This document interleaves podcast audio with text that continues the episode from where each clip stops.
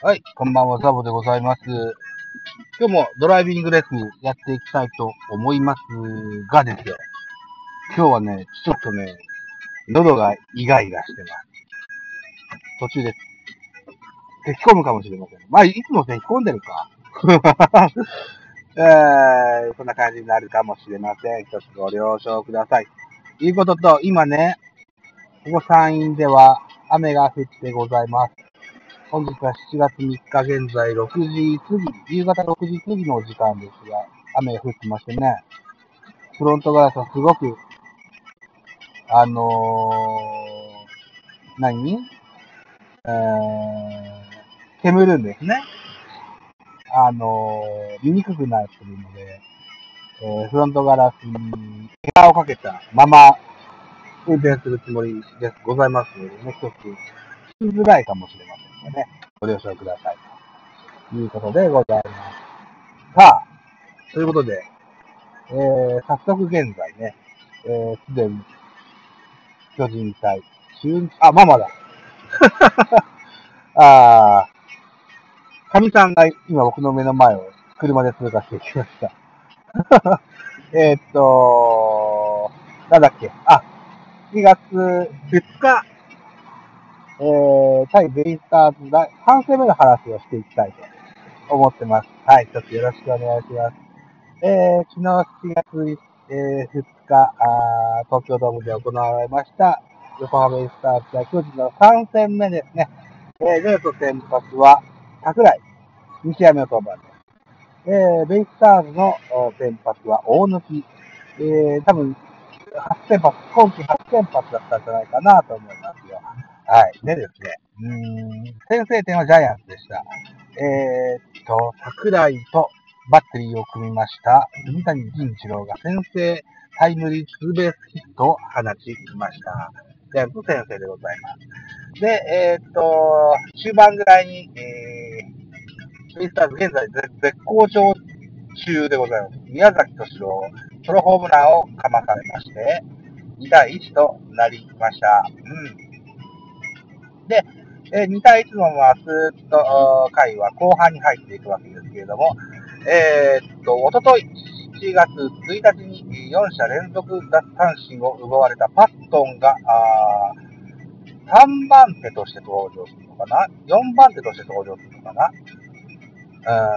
うん、まあ途中で登場してきました。ここでね、えっと、先頭バッター、丸だったかなが塁に出るんです。で、ダイソー、増田大輝。これが、登場しまして、初球から盗塁をかましてやりました。盗塁セーフでございます。これをきっかけにタイムリーヒット3本をつなげましてですね、えー、7月1日に、えー、完封なきまでに、叩きのめされました、えー、パットンに対してリベンジをかますことに成功しました。ということで、えー、昨日のゲーム5対2かな？えっ、ー、と、セパの桜井は8回まで投げまして、1失点103球ぐらい投げたのかな？で、9奪三9奪三振という、見事な先発の役目を全うしてくれまして、9回、リリーフは鍵谷でした。鍵谷が若干バタッチはしましたが、なんとか、あ勝ち星を拾うことができましたよといったゲームになりました。えー、増田大輝のね、ダイソー増田大輝っていうのは結構当たるんですね。あのー、カープキャストの10億円ドラフトでよくダイソー要員で増田大輝を指名してくださった方が何人かいらっしゃいました。ああどうかとか僕はずっと言ってたんです。放送とかでも。大変申し訳ない。ごめんなさいね。あんなにあのー、初球から走れると、走れる選手だととても思っておりませんでした。うん、増田大輝、とても頼りになるダイソーな選手だと思ってます。はい。えっ、ー、と昨年まではですよ、ダイソーの一番手としては、ジャイアントとしては重信慎之介でした。この人もね、左打ちの足の速い外野手なんですけれども、ともすれば、足の速さだけで言うと、増田大輝よりかは重信の方が速いと思うんですけども、盗塁ですよね。フェン技術、あと、多分ね、癖を読むんでしょう。マストライキが。癖結びがうまいんじゃないかな。えっ、ー、と、7月1日に、えー、回と、打者1人に対してパットンは4者連続奪三振でした。えー、っと、それを多分ベンチから松田はずっと見てたんじゃないかな。ベンチとかいろんな角度の VTR を見たんでしょう。えー、これでもかと、癖をあぶり出して、えー、7月2日の昨日のゲームに生かしたんじゃないかなと思います。この、えー、増田大輝の初球での盗塁は大きくあの流れをジャイアンツに引き込むものになったと思います。はい。あと、特筆すべきはですよ。桜井のナイスピッチングですね。うん。あの、野手あふれる投げ方ともすれば、昭和のピッチャーのような投げ方をする、えー、桜井選手です。ピッチングフォーム、違う、ピッチングコーチのね、宮本ともに言わせれば、野獣桜井なんて言うんですけどもね、ドラフト1位で入団した時には、桜ドロップというかね、桜井ジングとかね、え、ストレートや、え、カーブに高知新聞がニックネームをつけました。今ではそんな話が一つの高知新聞は出しませんが、この桜ドロップと言われたカーブはとてもいいところに決まってましたし、ストレートもね、ピードもキレも、コントロールもいい感じばらついてと、うん、ベイスターズ打線を翻弄したように思います。この120試合で、えー、6連戦が続くタイトなスケジュール、先発ピッチャーが100球程度で8回まで投げた、これはとても大きな先発の役割ができたと思います。中川幸太にしても、デラロサにしても、お休みをすることができました。うん。河村がリフレッシュできたかな、どうかな。あとね、藤岡隆弘だっけ？っていう左ピッチャーもね、あのー、しばらく投げてないので、鍵谷は4月1日投げたので、藤岡でも良かったんじゃないかなとも思いましたが、えー、っと、ベイスターズの打線としては、外、大き、あの、うーんとあ宮崎と続くクリーンナップ、絶好調の宮崎。まで回っちゃうと、下手すると、さよなら食らう。さよならはないか。攻め、えー、先行だからね。あ逆転を食らう可能性もあったからかな、なんていうふうに思ってます。うん。あともう一人ヒーローですね。えー、桜井と組んだベテラン保守、住谷銀次郎でございます。昨日は4打数の3安打3打点ということで大活躍。桜井と組むと、住谷はすごく打つそうです。うん。あのー、それは去年からのデータから続いてることみたいですよ。はい。住谷、桜井バッテリー。これは、今後もジャイアンツの大きな武器になってくれると思います。でね、今日あのー、放置新聞の Twitter だったか、LINE だったかを見ますと、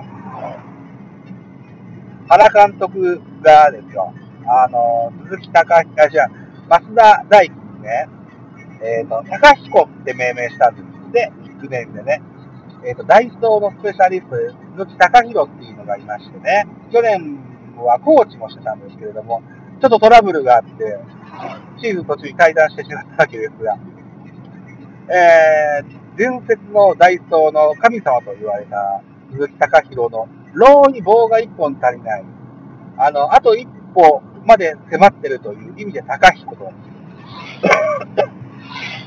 命名したっていう記事が載ってました。うん。まあ、あの、どうなんだろうな。鈴木隆弘確かに盗塁の名手で、あのー、スペシャリストとしてね、えっ、ー、と、他球団のライバルチームをいくつかせた記憶は鮮明に頭に残ってますけども、多分、当時鈴木隆弘っていうのは、ライトとか盗塁だとかの技術を教えることはしてたのかもしれないけども、どうもこれがチームに浸透しなかったのかな。あまし、盗塁数が昨年ジャイアンツ伸びませんでしたが、今シーズンはここまでリーグ2位とってるそうですよ。